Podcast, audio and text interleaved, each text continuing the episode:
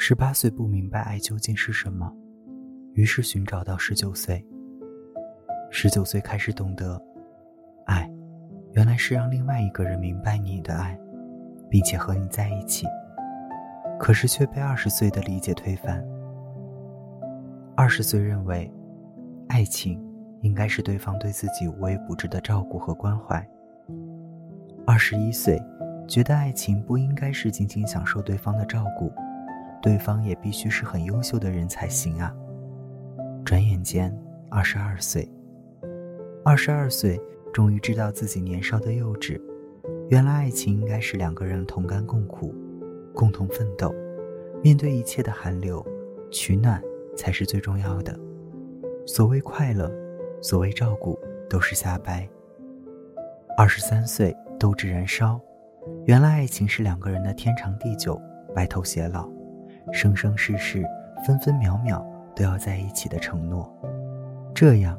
才有足够值得珍惜的未来。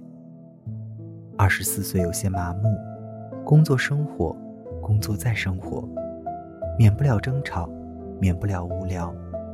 看别人的爱情兴盛，我们的爱情是不是需要一些快乐？二十五岁的爱情足够快乐，但如果不快乐，那还算是爱情吗？争执难过多过快乐的爱情，是我们今年的写照。还是未来的描绘。二十六岁，半支烟从阳台上扔下去，袅袅细细的香气，星星点点的光芒。